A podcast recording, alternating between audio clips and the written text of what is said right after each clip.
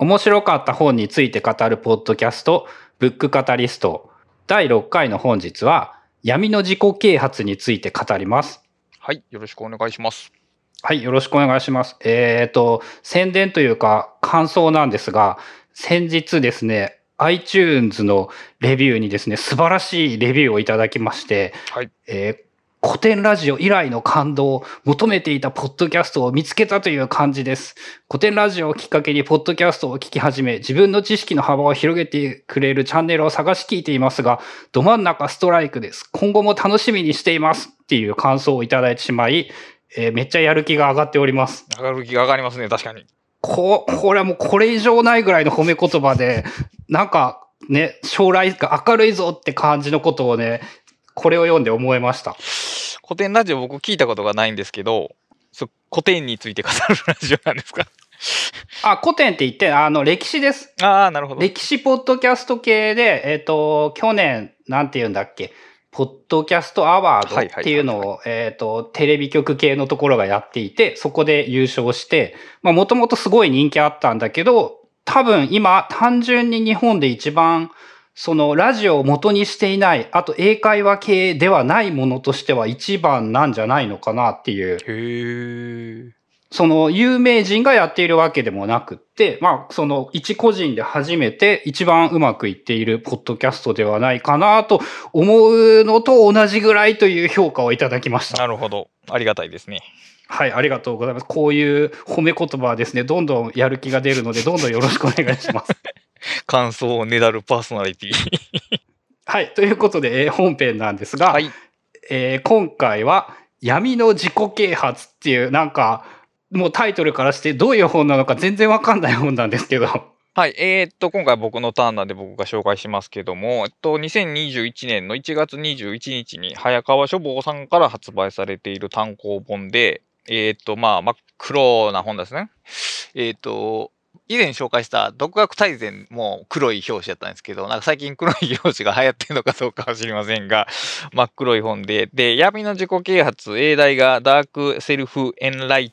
トメントパーティーっていううタイトルなんですけど、どっちからいこうかな？パーティーなんですね。だから、正確には闇の自己啓発会なんですね。会。会っていうのがついてるんですね。で、うーん、これ4人の著者がおられて、えーっと、江永泉さん、木澤佐登志さん、で、ひでシスさん、役所暁さんっていう4人の方が、えーと、実際に、えーと、リアルで行われている読書会の内容が、えっ、と、ノートっていうプラットフォームサービスにアップされている文章を書籍化したものが、えっ、と、この闇の自己啓発っていう本なんですね。なんていうか、ある意味あれですか、ブックカタリストを書籍化したみたいな感じってまあことでか？そうですすね。まあ僕らが後発なんで、まあその物言いは完全に傲慢なんですけど、まあまず闇の自己啓発会っていう名前の読書会があって、で、それが、えっと本になったのが闇の自己啓発という本なんですね。で、ここでまず闇の自己啓発ってなんやねんっていう分岐と、まあこの本の内容のこの2ルートがあるんですけど、どちらから行きましょうか？えっ、と、まず気になったのは、要するに本当に、なんて言うんだろう、本について語っているっていう、その対話形式なのか何なのかですけど、本について語っていることが本になったもの。ということですね。で、4人なんで対談、対談ってまあ基本的に2人でやるんですけど、対談というよりは、まあ雑談に近くて、あの、一冊の本をそれぞれの人が自分はこんこんな風に読んだっていうのを、まあ、開示していくっていう感じで、まあその本を例えばこう、ある論点から論じるとか、この本はこうだ、評価はこうだっていうんじゃなくて、僕はこの本こんな風に読みましたよ。へえ、あなたはそんな風に読んでたんだ、読んでたんですかっていうことを、まあ交流し合うような読書会の内容ですね。まあ、あの、ブックカタリストの根底は、基本的にお互いに順番に本を紹介なので、ちょっとフォーマットは違うって感じなんですね。そうですね。だから一冊の本を全員が読ん読んだ上で、集合して語り合うんで、まあ、いわゆるちゃんとした読書会って感じですね。うん、まあ確かにそうですね。あの、一般的にはきっと読書会ってそうですね。そういうもんですね。はい。で、うん、えっ、ー、と、まあ、さっき日本の内容からいくと、その4人が語る本が、えっ、ー、と、いくつかのテーマに分けられてて、それが小分けになってるんですけど、まず、えっ、ー、とね、1部と2部と3部があるんですよ。1部が闇の社会、2部が闇の科学、3部が闇の思想って言っても、どれも怪しい匂いしかしないんですけども、えっ、ー、とね、紹介されてる本が、まず、ダークウェブアンダーグラウンドっていう本で、イーストプレスさんが出てるのかなで、これは実は、あの、参加してる一人、えー、木沢聡さんが書かれた本ですね。だから著者が参加している読書会になります、ね。著者の本の読書会。はい、で、えー、2冊目が幸福な監視国家中国っていう本で、あの、幸福な監視国家って非常にこう、うん、アンビバレントっていうか矛盾的なあのタイトルなんですけど、中国ではいろんなものが監視下に置かれてて、しかもそれが個人が生きる上で、実は幸福につながっているんではないかっていう非常に面白い、あの、功利主義に関係する話なんですけど、話が展開されていると。で、雑談としてあの映画の天気の子っていうことについての論説と、で、あと、3冊の目の本が明日、えー、機械が人になるっていう、え、ー、と、人間と、えっ、と、いわゆる機械的な装置とのインタラクションというか、えー、相互作用によって人の意識そのものが変わっていくっていうようなことが書かれている本。で、4冊目が銀河帝国は必要かっていう新書なんで、これ面白いんですけど、あの、有名な SF 作品を取り上げて、それを、まあ、その現代の視点からこれってこういうことじゃないかって紹介していくような本ですね。これ、これを読むとね、SF が読みたくなります。で、雑談のその2位として、えっ、と、映画のジョーカー、ジョーカーって見ました？俺ね、映画はね、ほとんど見てないですよ。ああとね、バットマンビギンズ、あ、えっとね、ダークナイトあ。あらすじは知ってる、それに出てくる敵役のジョーカーが主人公、主人公というか中心になった映画の論評で、えー、何冊目 ?1、2、3、5冊目が、えっ、ー、とね、現代思想っていう雑誌があるんですよ。現代思想に関する雑誌が で。それの2019年11月号の反出生主義を考えるっていう特集があって、それについて、特集についての、えっ、ー、と、感想会。で反出生主義っていうのが、あの、ご存知です？わかりません。反対の反に生まれるの出で、生まれ出るっていう意味で出生と。で、主義は、だから、えー、生まれ出ることに対する反対、アンチっていうことなんですね。つまり、功利主義的に言うとですよ。人間が一生送る上で、えっ、ー、と、得られる快と不快の量が仮に不快が多いとするじゃないですか。うん。じゃあ、生まれない方がいいっていうことになりますよね。功利主義に言うと。うん、っていうような考え方が反出生主義ですね。ああ、なかなかダークですね。そうそうそうで、えー、次が、えっ、ー、と、アンチソーシャルの課題にして、えっ、ー、とね、えー、親密性っていう本があって、それについて論じてる。で、最後に雑談として、えっ、ー、と、ゼロ年代っていう、カタカナの0っていう、0年代っていうのがあって、まあそこに加速主義、で、最近の SF って結構有利なんですけど、有利とか、あとシンギュラリティ、あの、え、機械知性がすごいとこに行くと、まあ、その人間社会そのものが根本的に変わっちゃうよみたいな考え方がシンギュラリティですけど、についての論評。で、最後に闇の自己啓発のためにという保論が付け加えられて、えー、全体のあの構成になっております。大きくテーマが3つ、はい、綺麗にちゃんとあるわけですね。そねその社会問題というか社会の話と科学の話と、えー、現代思想の話と、で、全部その闇っぽいというか、こう、重く暗くなりがちな話題ばっかり取り上げている。ますね、基本的には。で、えっ、ー、と、1、2、3、4、5、まあ、6冊の本しか取り上げてないんですけど、ページがまあ400ページ超えてるんですね。だから実は1冊あたり結構な分量で語っているんですよ。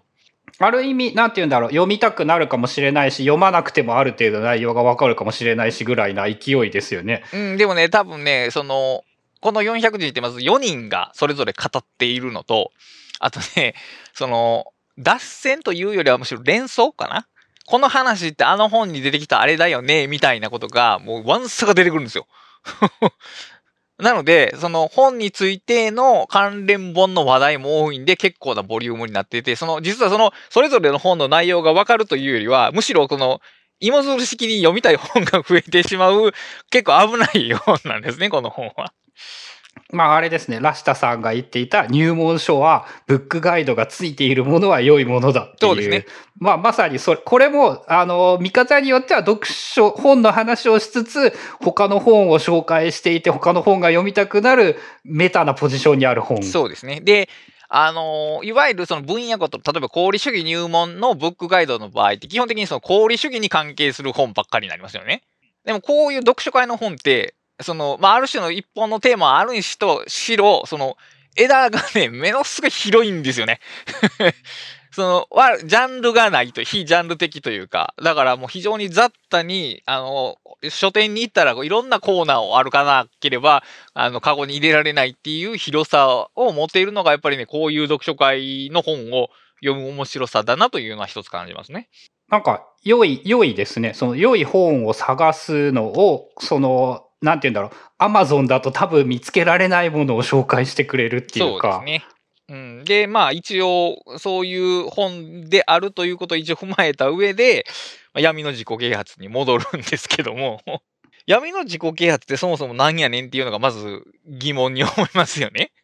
闇のライフハックっていうのも出てくるんですけど、はい。読書会がそういうタイトルなんですよね。読書会がそうです。闇の自己啓発会という名前ですね。でそもそもその闇の自己啓発って何かって、このタイトル、A のタイ A タイトルになるそのダークセルフエンライエンライントメントかな。で、その啓発っていう言葉なんですけど、これも、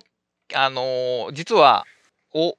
ん、元ネタというか、あの、さっき名前が挙がったそのダークウェブアンダーグラウンドを書かれたえっ、ー、と、木沢聡さんが新書を書かれていて、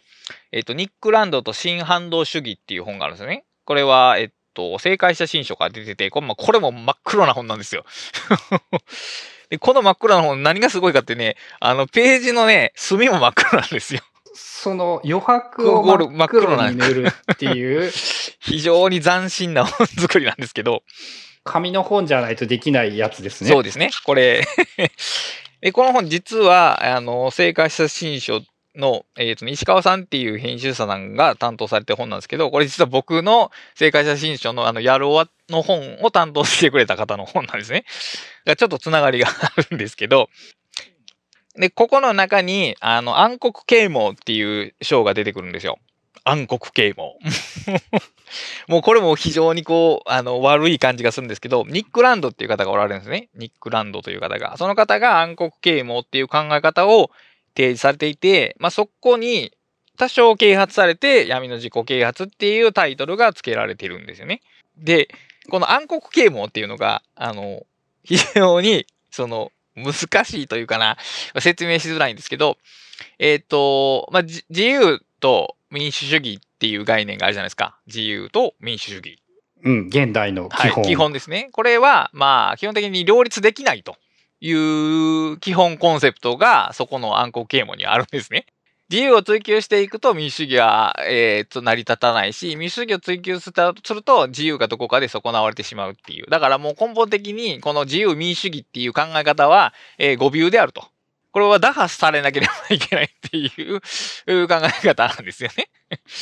これはその哲学って言っていいことなんですかね？まあ哲学ないしは思想でしょうね、これは。うん、うん、うん。で、あのー、なんですかね。近代までの歩みっていうのを考えてみたときに、えっと、まあ、フランス革命以降っていうのが、まあ、個人っていうのが重視されるんで、個人とか個人の自由、個人の所有権を大切にする。国家とか、まあ、神とか王とかを主眼にするんじゃなくて、ここに生きてる人を大切にしましょうっていうのが、ここまでの歴史の、まあ、歩みの主眼だったわけですよね。特にそのフランス革命以降で言うと。で、その中で個人、個々人が理性を持とうと。みんなが理性を持って行動すれば、例えば民主主義ってうまくいくよっていう考え方なわけですよね。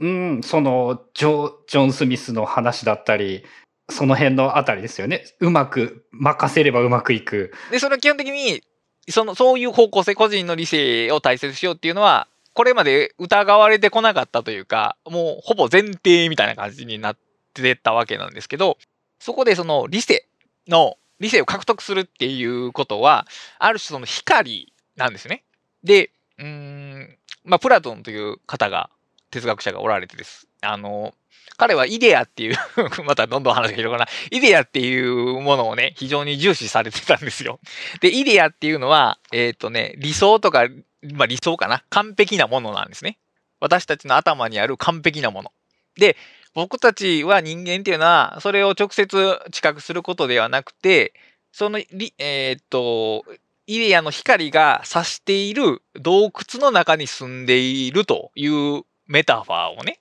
使われるわけです。だから僕たちが直接見れるのは、その洞窟の壁に映る影でしかないと。イデアっていう光が差してきたときに、その、例えば物があったらそこに影が映るじゃないですか。それしか見てないと。で、私たちが理性を獲得するっていうのは、その洞窟から外に出て、イデアの光をたっぷり浴びることだというようなことをプラトンが言われてるわけですね。だから理性っていうものと、その光を当てる光っていう概念が強く結びつくんですよ。で、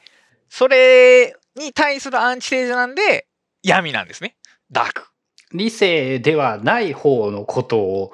強調するというか主張するっていうことですかね。ね理性主義でこのまま頑張っていきゃ、なんとかな、いいこと、どんどんいいことになってなっていくぜっていう考え方そのもの、人を理性化していく試みが、いわゆる啓蒙活動というんですけども、それは無理じゃないかと。いうことを啓蒙するのが 暗黒啓蒙なんですね。これまでのそのブックカタリストで話してきた話でも、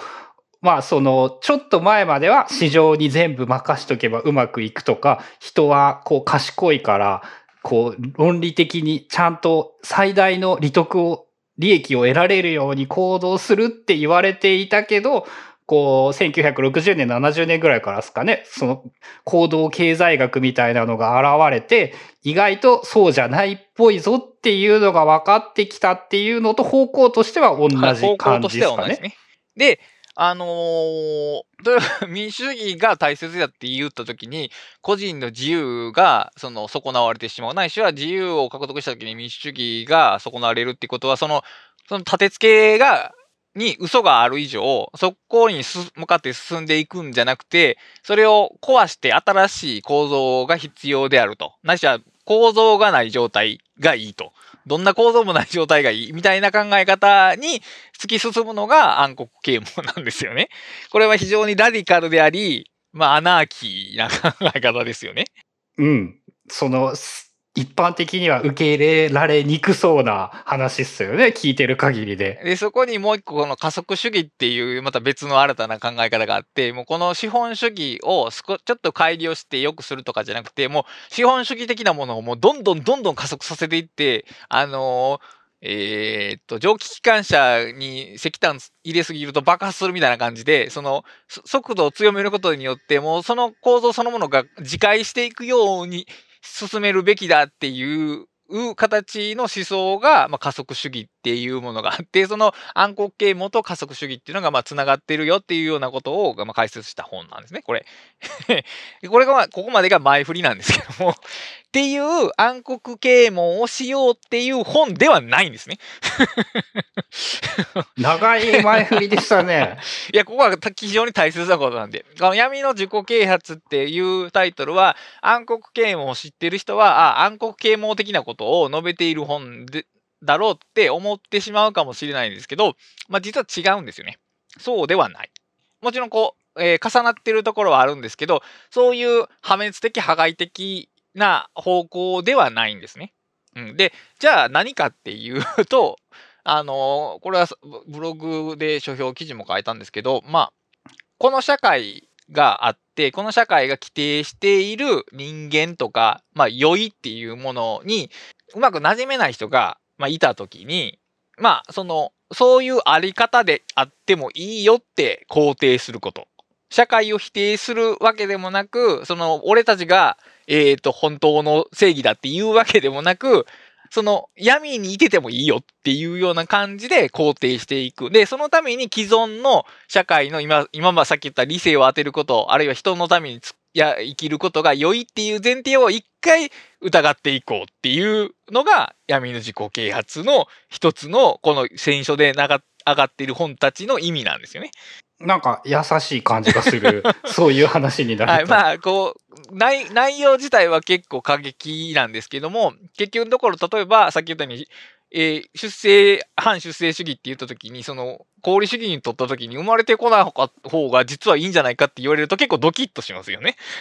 うん。それは結構当たり前を考え直す手段になるんですよね。例えば、こう、えー、それと同じことが、例えば、えー、あ、もう、癌を宣告されてて、あとはもう痛みしかない人生の時に安楽死することが、例えば是か非かっていうのが、命が大切だっていう考え方ではもうこれは非しかないんですけど、でも、さっきの反省主義の考え方と、ちょっとでもあるかなみたいな考え方になるわけですよね。うんうんうん、で、あの、幸福な監視国家っていう中国の本で言うとね、こういろいろすごい話が出てくるんですけど、まあ、人間の行動が全部監視されてしまうっていう社会って思想統制なわけですけど、まあ、それって、あの、さっき言ったその啓蒙的な考え方で言うと、もう抱きされる考え方なんですよね。そういうのって個人の自由を迫害してるわけですから。でも、うん、さっき言った話で言うと、個人が合理的な考え方ができない、つまり自分の行動が自分の幸福を最大化できない主体であるならば、実はその上からの統治が実は全体を幸福にすることがあり得てしまうわけですよね。あれですね、パターナリズムという言葉で説明される。で、そのパターナリズムも、だから、例えば、えっ、ー、と、首相が 一個人の首相が決めるパターナリズムって結局その個人も結局その合理的な主体者じゃないから無理なわけじゃないですか。そこに語尾は絶対ありますよね。でも、例えば、アルゴリズムとか AI ってやったらどうだっていうふうに言えちゃうわけですよね。SF を読んでると。あ あ、あの、1984の世界が。そうそうです、そうです。で、あの、伊藤計画っていうか SF、日本の SF 作家がおられて、そこで、ハーモニーっていう、まあ、すごい面白い小説を書かれてるんですよ。で、まあ、ネタバレ。あ、読んだからよかった、よかった。よかった。うん、で、最終的に、その、人間の意識っていらないんじゃないかっていう話になるんですよね。で、人間の意識っていらないじゃないかっていうのはさっきの理性主義の全く反対なんですよ。ここの理性を判断するんじゃなくて、全体を統治する何か超理性的なものがあれば、人間の理性っていらないし、理性、理性とか意識が消えると、言ったら、悩みとか妬みとか怒りも消えるわけで、功利主義的にも多分いいことになっちゃいますよね。あれかも、その、エヴァンゲリオンだったり、こう、RPG のエンディングだったりで、よくそういう、そういう概念は出てくる感じがする。これよくたびたび出てくるんですけど、でもそういう考え方もありだよなと。つまり、理性を高めて自己意識をも、ちゃんと持ってることだけが果たして正しいって言うと難しいですけど、その人にとって良いって言い切れるかどうかっていうと、別にそうでもないなっって考えられるんですよね。うん、まあ、もちろんそうとは限らないけど、まあ、俺の場合、少しそこにはやはり反発を覚えてしまうっていうのは思うんですけど、ね、いや、もちろんね。だから、それぐらいに、つまり、その、絶対いいと絶対悪いの、どこかに、その人のそれぞれポイントを置けると思うんですよね。で、やっぱりその、程度の問題というか、言ったら、何も疑わない人は絶対良いって言って、もう他の選択肢がない状態なんですよね。で、これはそこにぴったりハマる人は生きやすいんですけど、その、そうじゃない人って逃げ場がないんですよね。だから、いや、そうじゃないかもねって思えること、その全体としては違うけど、でもちょっとそうじゃないかねって思えるだけで、ちょっと逃げ場が生まれるっていう。そういうふうに、その社会が今、当たり前に全肯定してる価値観から対比する考え方を持つ人たちの集まりが闇の自己啓発会だと僕は見てるんですよ。みんな言ったらそういう人たちだってことなんですかねおそらくそういうことだと思います。で、この本の序文の中に、えー、こ役所さんが書かれてるのかな？えー、っと、そんなビッグブラザーが支配する中で、自己を奪われないために何をすればよいか、私は読書会こそがその答えであると思う。一人で思考し、学び続けることが難しくても、共に語り、学び、思考する共犯者がいることで、自己を失わず、思考することが続きやすくなるって書かれてるんですよ。これ非常に僕は共感できるんですけど、例えば、なんていうんですかね、僕、このポッドキャスト以外にいくつかポッドキャストをやってるんですけど、以前、えー、っと、仕事の大橋悦夫さんとお話ししたんですよね。で、あの、大橋さんの画面を共有してもらったら、Chrome が開いてて、タブが30以上開いてたんですよ。どーって。で、いますよね。いっぱいタブ開く人。で、なんとなくそのライフハッカー界隈って、そのタブはあんまり開きすぎない方がいいみたいなコンセンサスがあるじゃないですか。あの、メモリく、無駄に食うし、みたいな。ああ、そうなのかな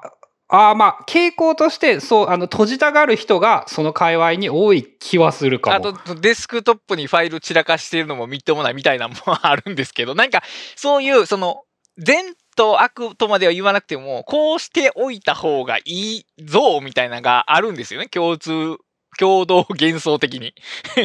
でも、案外それ別に、そう、タブ開いているのを他の人がちゃんと開いてるのを見ると、あ、別にこれでもいいんやって思えるんですよ。あの、喋ってるとね、案外出てくるんですよね。あ、やっぱあなたもそう思ってましたっていうのがあって、例えば、えー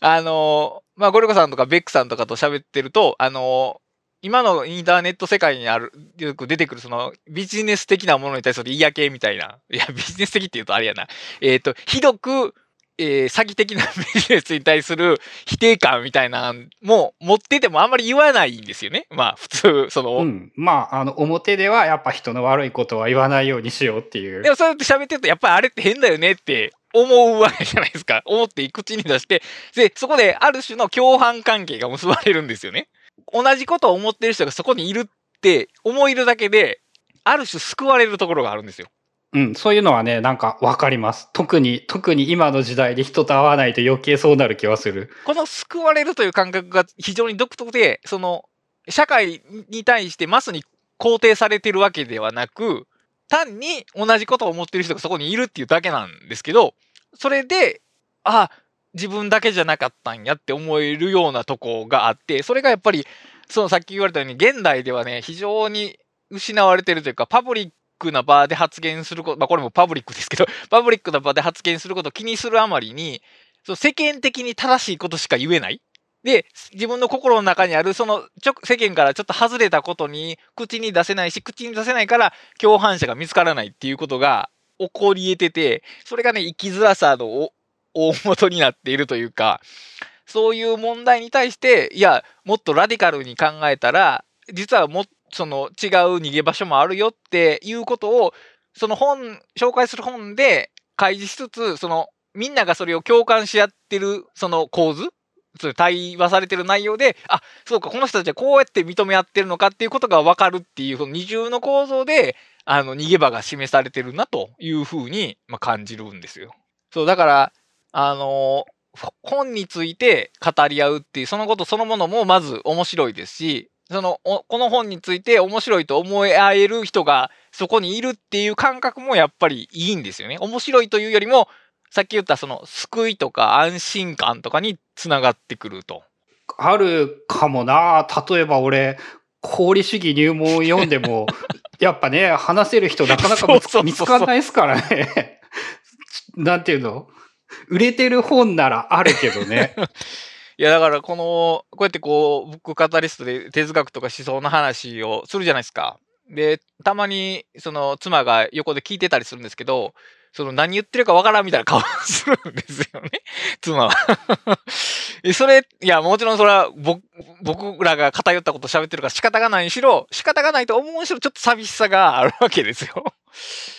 でもこうやって普通に喋ってるときはすごく楽しいわけですよね。こういう、その、世の中が定義する成功とか正しいことから外れても良いと思えることないしはそれ自身を楽しめることっていう場を、まあ、インターネットなり何なりが作り出してくれてるっていうことそのものがやっぱりいいなというふうに個人的には思いますね。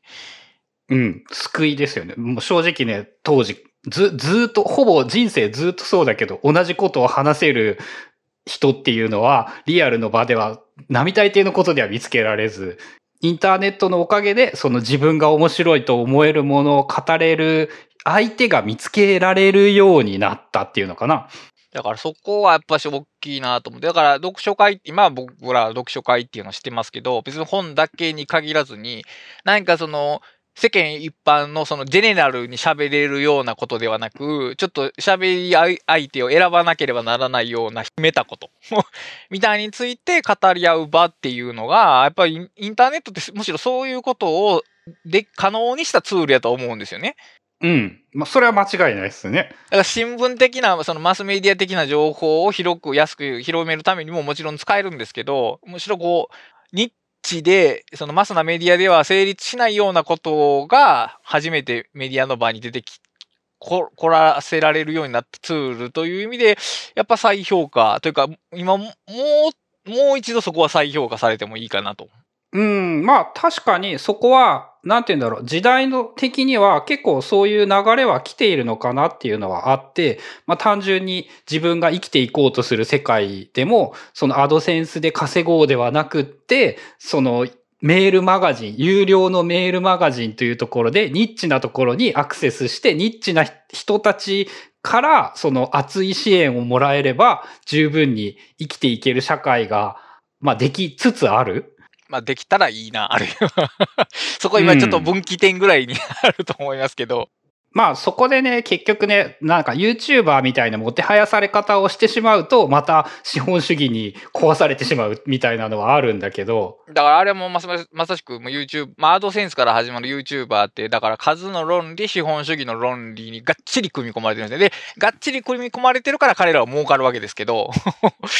それとは違う、まあ、前々から言うそのオルタナティブということですね。要するに資本主義に対するオルタナティブをまあ見つけ出す。で、その、えっ、ー、と、闇の自己啓発は資本主義に加えて、いわゆるその人道主義とか、まあ、えー、教養主義に対する、あオルタナティブでもあるんですけど、まあだから、ありとあらゆるものに対するオルタナティブを見出していくこと。で、やっ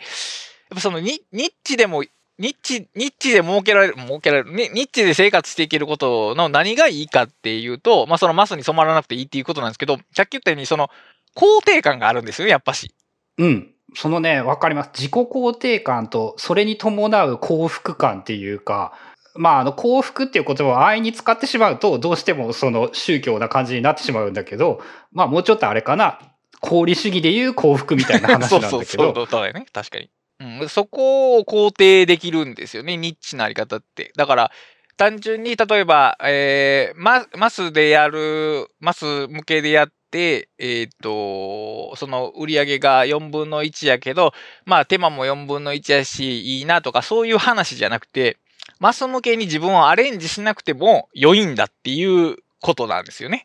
あ、それ、それ、良い言葉ですね。その、そうそう。あの、多分人が生きていくためには何らかの形でマス向けにアレンジしないといけないとは思うんですよね。ただ、その、例えば YouTuber で生きていこうとすると大きくマス向けにアレンジしないと生き 生きていけなく、それがまあ例えばブックカタリストで生きていくんだとしたら、そのほんのわずかマス向けにアレンジするだけで生きていけるようになる。じゃあそこが、あの、さっきの引用で言ったその自己を失わないっていうことに多分関係してて、だから社会に適応しようとすればするほどその適応の中で自己が失われていく。まあこの自己もなんやねんっていう話は哲学でやるとよく出てくるんですけど、まあそこで感覚としてその自分がやりたいことではないけども、やらざるを得ないみたいなことを正しいと思ってしまう感覚が多分自我が失われるということだと思うんですけど、それをなくてもできるっていうこと。そうして自分が自分をまず肯定して、そういう面白がってくれる人がいるっていう、この、このね、僕本当に思うんですけど、ブログとか自分好き勝手に書いてね、それを面白がってくれる人がいるっていうのがね、もう奇跡としか思えないんですよね。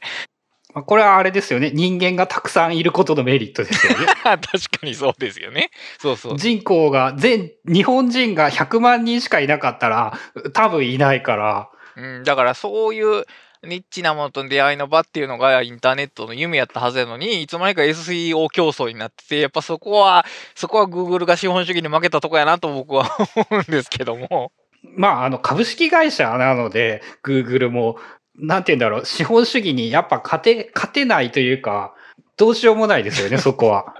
まあ彼はその利害、その検索企業、事業以外にいろんなところで、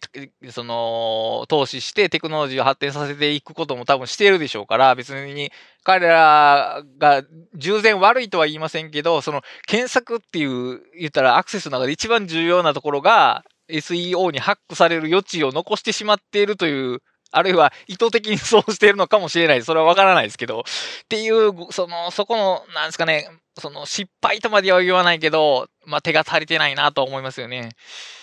そこの話で思うのは、現段階で天才が何百人いても、何千万人の、あの、多くの人たちの力の方がまだ強かった。ああ、なるほど。まあ、そうか。そうやな。確かに。うん。Google の中のすごい天才な人たちがどれだけアルゴリズムを工夫しても、その何百万何千万の人たちの方がまだ力を持っていて、まあ、結果論っていうか現段階の話で言うと Google のやろうとしていることはまだうまくいっていない。いでもい、これ、いつかうまくいくかっていうと多分いや、あのね、ちょっとね、俺もね、疑問に思う。10年前なら、あの、うまくいくと思うって言ってたけど、今は、えっ、ー、と、まあ、可能性は薄くなってきたなって思いますね。うん。だからまあ、その SE 法する方も最初は言ったら個人のちょっとしたテクニックやったんですけど、もう最近ではそれがいわゆるもうビジネスになってますもんね。うん、まあ、あの、ビジネスになるのはね、宿命ではあるけど、それにしてもっていう、その、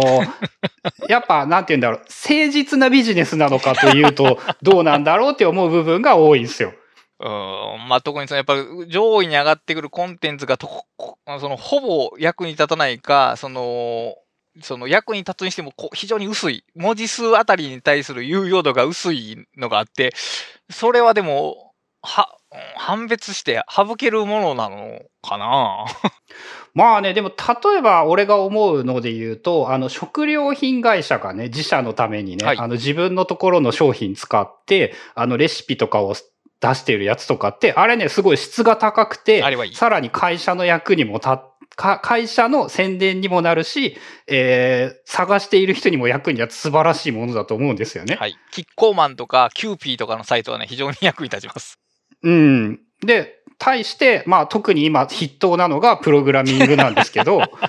あれを調べると、なんか、あれのせいでむしろ勉強がうまくいかなくなってしまう。というものにたどり着けてしまうので、まあやっぱねテ、テクノロジーと結びついてる業界は Google 外れ率が高いのかなっていうのは思いますね。ああ、不思議なことに。不思議じゃないんかな。逆に、そうか。それうん、多分そっちの人たちの方がやっぱりまだ傾向として、Google 対策が得意なんだろうっていう。ね。いや、その力をね、良いコンテンツ作れる。いや、この前なんかプログラミング、パ、あ、じゃあ Python の調べ物をしてって、その書いてあるコードをコピペしても通らないんですよ。別に。まあ、コピペしたらダメなんですよ。それはダメですよ。そもそも単単純なコードなのになんで通らへんかなと思ったら、僕が使ってる Python が3で、それが2やった、2のコードやったっていうごく単純なことやったんですけど、それもだから書いてないですからね、そういうサイトに。ああ、でも、あの、Python2 の時代に書かれたコードなら仕方がないのと。そう、まあ仕方がない。Python はね、その2と3で問題が、問題っていうか変わりすぎているっていうのはありますからね。らそこをちゃんと、その、適時にコンテンツを管理してたら、バージョンアップ、記事の内容をバージョンアップしてくれたらいいじゃないですか。でも、そこもあれで個人サイトじゃないですよ。いわゆるその、えー、名前を挙げにくいな。コード コード系のサイトですよ。多分ね、あの、で、全部浮かぶと思う。いや、だからそういうのが上位に来て、まあ、上位に来るからクリックされて、リンクもされて、またそのページランクが上位になってしまうっていう、このクソ悪循環がもう変えられない状況になってるんで。まあ、でも、あの、例えばの話で言うと、プログラミングの業界で言ったら、あの、書籍に価値が上がったと思うんですよね。そうそう。だから、結局やっぱり、あの、本を読もうっていう話になるんですよね、これ。そう、この10年で俺の中では書籍の価値はすごい大きくなって、その、ウェブよりもやっぱりトータルコストが安い。前まではその、ウェブの方がトータルで安いと感じられていたけれども、まあ、効果不効果、その、Google がうまくいかなくなりつつあるおかげで、本を書くということがまだ、なんて言うんだろう、職業として価値が高いものになってきた。うん、それは、まあ、だから、ウェブ記事でも有用なものはお金を取っても良いとってもいいとか、払う価値があると思ってもらいやすいことには逆になってますよね。まあだって、その闇の自己啓発も言ってみたらなんですけど、ウェブ記事なんですよね。もともとはね。はい。うん。それをちゃんと価値があるものを作っていれば、その紙にもなり得るし、まあ可能性は、可能性っていうとあれか、いろんな良い巧妙はあるのかなっていう。うん、だからまあ、うん、そうですね。コンテンツが無料になって Google で検索がふにゃららしてるときに、まあ改めて本っていうものの価値が再発見、再評価されようとしているというのは、まあ、喜ばしいことですよね。だから僕ら10年は何かを見失ってたんでしょうね、やっぱりね。ウェブだ、無料だ、ハッピーだっていうのは、なんかやっぱしどっか無理があったんでしょうね、きっと。多分ね、あと10年したらね、あのバブルだったって言われるんじゃないかなって思いますね。まあだからやっぱり本、本はいいよっていう話。いや、そのやっぱり僕も Python 始めた時に久しぶりに本買いましたもん。あの、プログラミングの技術書。Python 入門みたいなやつ。そうそうそうあの、Python のコードをノートにこういうの書いてますって書いたら、あの、入門やったらこの本がいいですよってすでに Python を書ける方からこの本がいいですよって教えてもらって、もう即座に買いましたからね。やっぱりね、あの、非常に効率がいいですね。体系だって説明されるんで。まあ、あの、需要があって手を出して、その上で体系だって覚えようとすると習得は早いですからね。いきなり体系だって覚えようとしても、やっぱなんかあんまり面白くないんだけど。確かに、ね。うん、だからそう。本っていうコンテンツと、で、人が本を教えてくれるっていう、この、そのポイント、この二つのがね、多分一番のポイントだと思うんですよ。っていうと、もう一回やっぱあれじゃないですか。あの、ウェブじゃなくて誰が言ってるかの価値が上がってくるっていう、これもまあ多分何回も言ってるんだけど。で、その誰がっていうのがある種の権威性じゃなくて、つまり、えっ、ー、と、賢い人とか成功してる人やからということじゃなくて、その、自分と興味のアンテナが合う人やからっていう意味でのこの人性っていうんであれば確かにそうでしょうね、きっと。うん、そうですね。自分の感覚としても、やっぱ、なんて言うんだろう、偉い人が進めたやつより、友達が進めたやつの方が信頼できるというか、あの、文脈を多分分かってくれているというところもあるだろうし、こっちの。うん、そういう人ならこれはきっと面白いと思うとか。うんうんうんうんうんうん。まああれですよね。ブックカタリストをいっぱい聞いてもらって、それが、これが面白いと思うよって言ってもらえれば、その、伝わりやすい。な、おそらくはね。そうだからインターネットの力を全活用しつつ、しかし、本と人っていう アナログなものを再フォーカスしていくっていう まあその前に進んでるのか後ろに戻ってるのかわからないんですけど、そうか、後ろに戻ったっていう、まあ言い方もできるんですよね。そうだよな。うん、だって本を読むっていうのはもう、あの、ある時代からしたらもうそんな、新聞とか本とかなんていうのは時代遅れだっていう論調が一時期はありましたからね。うん。まあ本の価値を果たして、果たしてっていうか、ね、難しいのがね、その本を担保しているのは、所詮出版社じゃないですか。もちろん。出版社が悪に染まってしまえば、まあ悪に染まったんじゃないかと思われるような出版社も実際あるし、もちろん。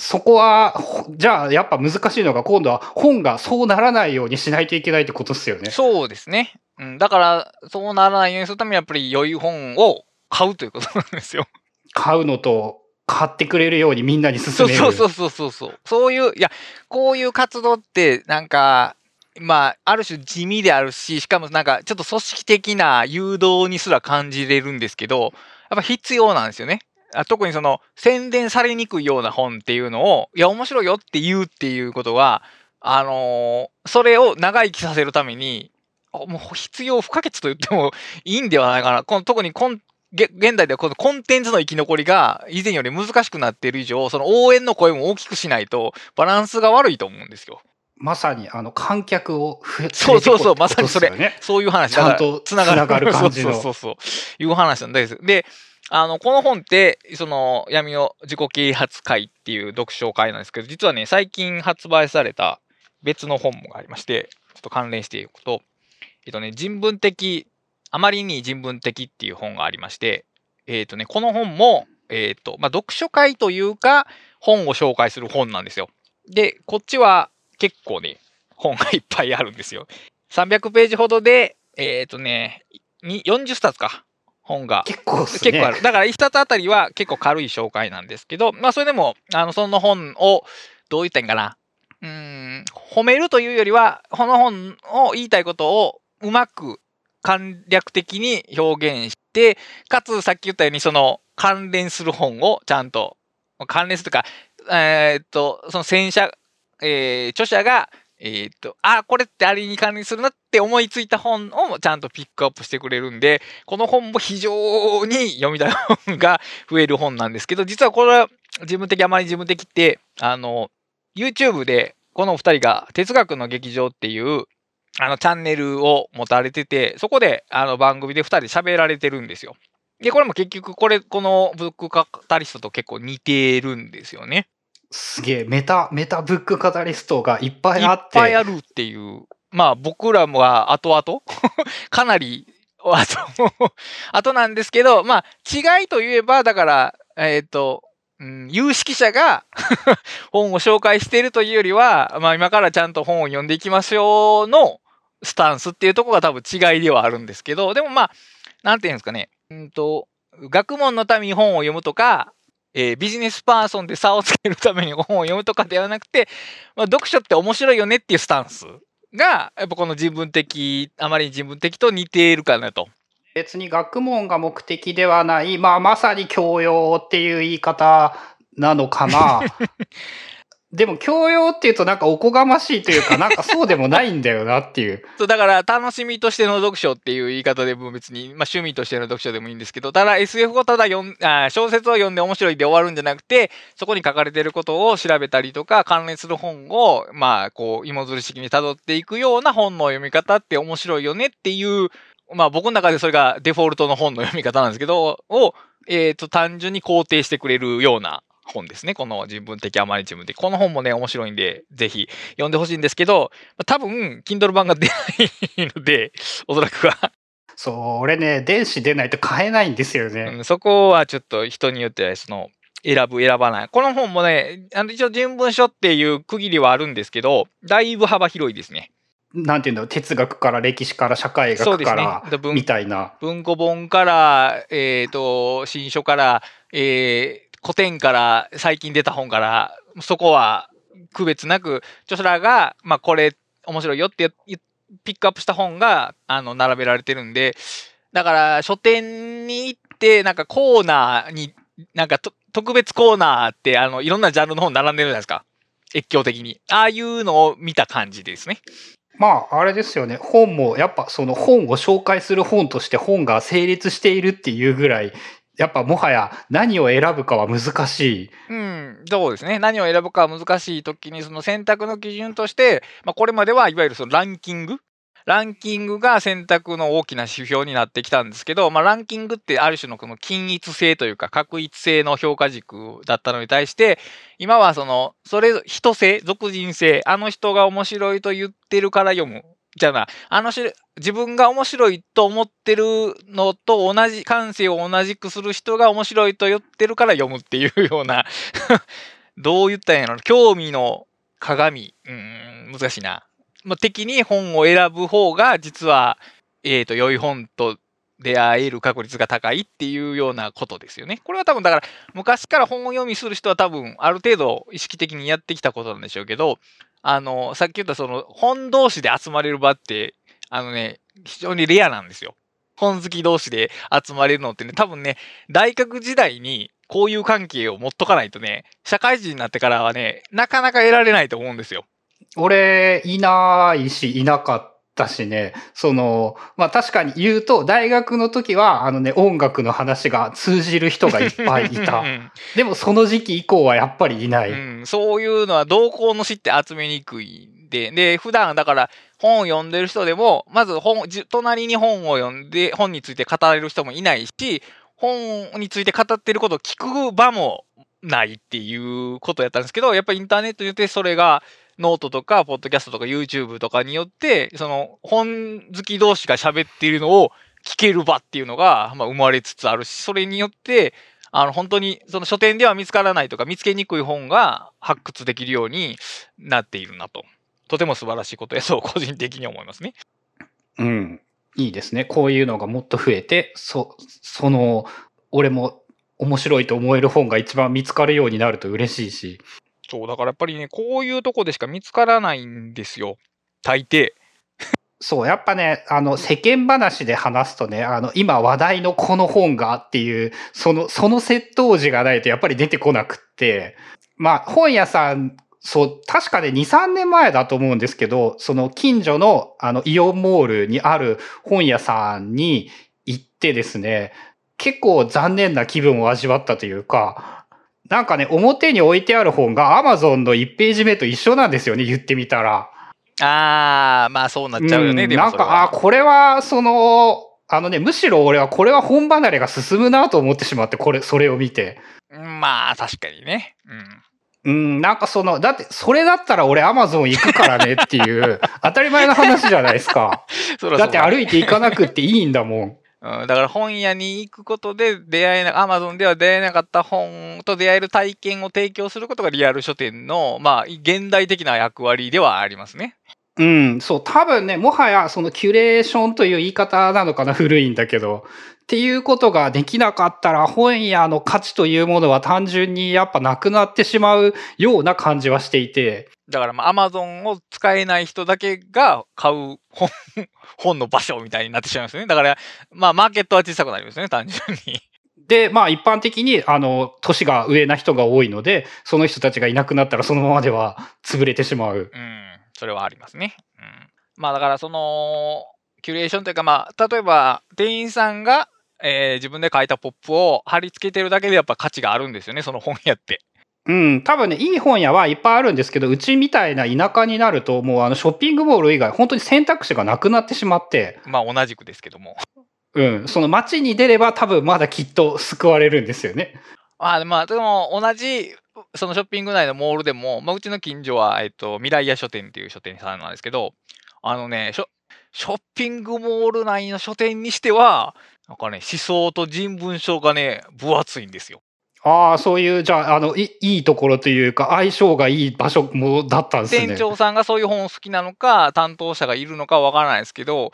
あの、え普通の本やったらそういう思想書とかってもう棚1個で終わりみたいなとこ多いですけど、あの、一面、だから 4, 4列ぐらいか、全部それに使われてるんで、非常に嬉しいですね。その書店がオープンした時はね、あの、オライリー本がほぼありましたからね。今はオライリー揃ってるのはなんかね、信頼できる感じするかもしれない。あの、岩波書、岩波新書とか岩波文庫がある、置いてあるお店は、あの、自分的な信頼度が高いと思ってもらっていいんですよ。なぜかというと、岩波新書って返品聞かないんで。ああ、その、あれですね、書店の仕組みを知っているから分かるってことですね。返本制度がない。そう、あの、今の目聞かないんで、あれはだから、買い切りの強い心持ちがないと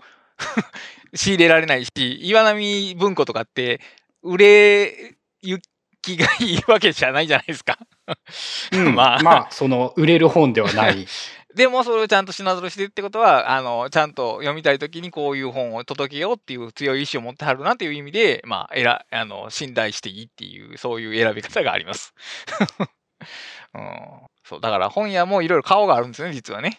うん、そう。まあ、あの、多分、現代失われつつあることなんですけど、もともと本屋は、その、ちゃんと書店ごとにね、ここはこういう本が揃っているとか、そういうのはあったんですよね。うん、だから、ある種の、僕らのやってることって書店的な活動と言い直してもいいかなと。別にダイレクトに本を小売りしてるわけじゃないですけど、言ったら本を知らせるという役割では一緒なんですよね。ですね。まあ、やろうとしていることはそういうことだっていうふうにも言えるのか。そうですね。うん、だから、えー、っと、実演販売ってあるじゃないですか。その、そのものとそれをどう使うかをセットにして売るっていうことですけど、だから僕らは本とその本がどう面白かったかをセットにして本を売っているというか、まあ、アピールしているっていうことですよね、よくそれに。確かにね、その読んでみて、まあそうですね、そのやっぱね、良い本、良い本を、良いと俺が思う本というのを見つけるのは難しいなっていうのは、こう改めて思う感じというか。いや、それはね、長年、多分読書好きの方はみんな、その、どうやって次の本を探すか問題は常に抱えられてて、一時期はやっぱりその、アマゾンアルゴリズムに、その、憧れというか期待はあったんですけど、まあ、結果は惨敗というのが、まあ、ここ5年ぐらいの結果なので。まあ、あの、結局ランキングのなんて、セルフカスタマイズランキングにしかならないんですよね。今のところのアルゴリズムだと。あと、だから A さんがこれを買ったから、それと同じものを買ってる B さんもこれが好きだろうっていうのはね、当てはまらないんですね。つまり、えー、っと、例えば僕とゴルゴさんが似てる本を読んだとしても、その他の選書って異なるじゃないですか。一人の、二人の人間がその同じ本をずっと読み続けることはまずありえなくて それぞれの関心ごとに枝葉が分かれるじゃないですか。だから相関ってないんですよね。まあどうなんだろう。そこはね、なんかね、ちょっとね、なんて言うんだろう、ディープラーニング方面からのね、その技術のアプローチっていうのもね、期待はしてるんですけど。でもアマゾンはそこまでしないでしょ。アマゾンはしない。うん。うん、だから、うん、ああいう方式では多分、本の選びの参考にはならなくて、まあ、最終的にやっぱり、人づてに本を知るっていうことしかないなっていうのが僕の今の結論ですね。うん。まあ確かにね、現段階で一番信用できるのは誰かが面白いって言っていたっていうか、誰かっていうのが、その、ある程度人格を認識している人が言っていたっていうことですね。うん、だから、そう、そのみんなが、本を読んでるみんなが、あの、僕、カタリストをやればいいと思いませんけども、でもね、ちょっと、それなりに自分本読んでるよ。でも、これまでずっと一人で読んできたよっていう人は、なんか誰かを見つけて、こういうことをするとね、非常にね、自分にとっても新しい発見がね、多いと思うんですよ。うん。俺はね、これによってね、その、学ぶこと、ま、もう、話すために学んだことによって学ぶことが面白くなったっていう、あの、卵が先か鶏が先か現象みたいな。どっちが目的かわかんないけど、すごい面白くなったっていうのは間違いないので。うんこれもうやっぱり取り上げ、もうここで紹介するためには、やっぱり自分でもう一回再読絶対しますし、あの、うん、今回もだから暗黒啓蒙について一応ちゃんと喋れなあかんなと思って下調べもしたんで、こういう下調べって、あの、心の中では、まあ、やった方がいいなってずっと思ってるんですけど、まあ、やるきっかけがないんで、永遠にやらないんですよね。そうそうそう。確かにね、そういうのもね、その、結局ね、でも一冊の本を、あの、しっかり読む方が、たくさん読むよりも学べることは多かったですね。うん、うん、それはそうでしょうね、きっと。で、まあ、何個か見て選んだら、それをすごいたくさん読んで、まとめるっていうのは結果的に、結果的になんかたくさん、もっとたくさん読めるような気もするし。あ、それはそうですよね。で、もう、例えば今やったら、ゴルフさんは、功利主義について何か少し書けるはずですよ、もう。うん、多分ね、その、少し書けると思うし、まあそういうことをやっぱ重ねていくことで、なんか何でも書けるようになる。結構ね、そう自分の話で言うとね、最近、あの、万能感というと言い過ぎなんですけど、はい、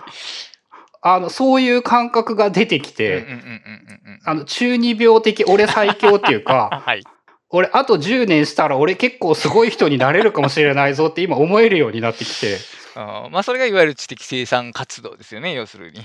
なんか、あと、まあ、それに関して言うと、やっぱ年齢で遅いなんてことは全くないなっていうことも思ったし。ね、うん、それは大切なことですね。うん。いやこれからね、その10年ぐらいがすごい楽しみでね、これを繰り返したら、なんか、なんて言うんだろう、自分が想像もしていなかったレベルの自分が理想じゃないな、自分がすごいと思う人になれる気がするっていう。お想像力を超越するわけですね。っていう可能性を感じているというか、できるんじゃないかって思えてきたっていうんですかね。うん、まあそういう感覚をもし読書によって得られるとしたら、まあそれは最大の効果でしょうね、きっと。で、なんか最近だってもうスマホゲームをみじんもやらずに、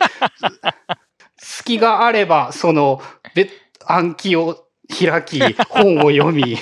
で、まあ、それがやっぱ娯楽になっているので、うん、あの、全く問題ないなと思って、それをやっぱ義務感でやったら潰れると思うんですよね。そこが多分最大のポイントなんでしょうね、きっと。うん、すごいのになれそうな期待が楽しくってやれているって感覚ですかね、今で言うと。まあ、どっちかっていうと、じゃあ自分を主人公にしたロールプレイングでレベルアップ、レベル上げしてる感じ？ああ、そうかな、そうかも。あの、言った、そのね、レベル上げを、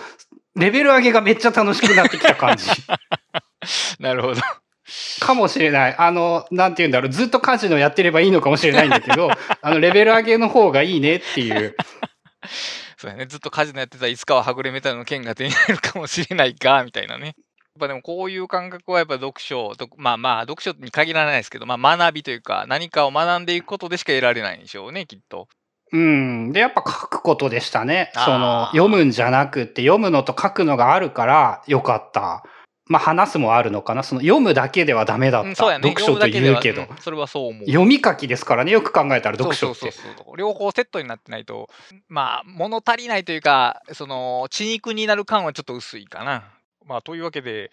この、その、さっき挙げた2冊、闇の自己啓発も、あの、さっき言ったその、えっ、ー、と、うん、なんていうの、この社会が善としているもの、良いとしているものに対して、